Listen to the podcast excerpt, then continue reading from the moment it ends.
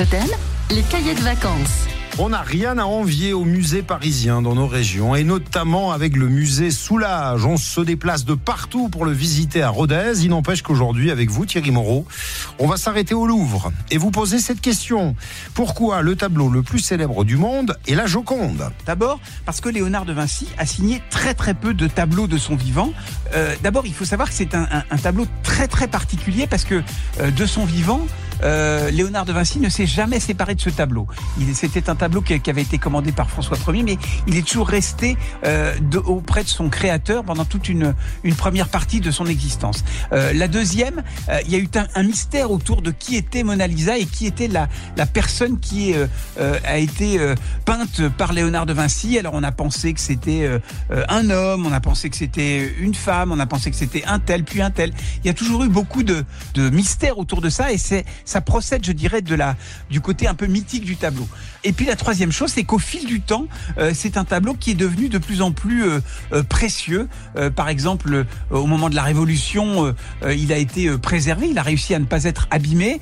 Bonaparte l'accroche aux Tuileries dans les appartements de Joséphine, par exemple, au moment de, de l'Empire. Et puis il y a un événement qui fait que on parle du tableau dans le monde entier, c'est son vol en 1911 par quelqu'un qui dérobe le tableau, tout simplement, parce qu'évidemment il n'y avait pas les système de sécurité qu'il y a aujourd'hui, qu'il l'enroule, qu'il découpe, qu'il l'enroule, qu'il met chez lui et qu'il cache sous son lit.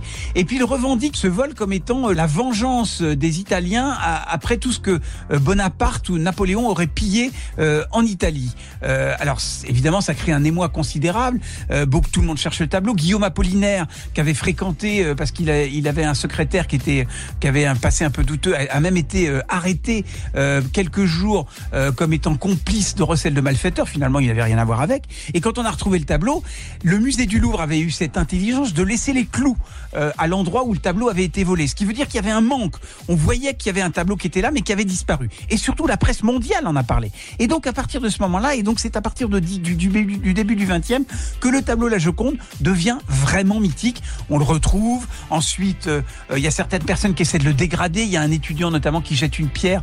Il l'abîme un petit peu au coude parce qu'il arrive à casser la vitre qu'il y a dessus. Aujourd'hui, elle est extrêmement bien protégée et surtout, surtout, il y a un nombre considérable de gens euh, qui passent chaque jour devant. Puis alors les gens font un truc que moi je déteste, ils font un selfie avec le tableau. C'est-à-dire plutôt que de regarder le tableau, ils préfèrent regarder leur téléphone ou ils font une photo d'eux avec le tableau. Mais ça, c'est le ridicule de nos nouvelles générations. Moi, je savais que vous connaissiez personnellement la Joconde, j'en ai jamais douté. je sais que vous êtes non pas autant visité qu'elle, mais aussi célèbre. Merci beaucoup, bah, je vous en prie.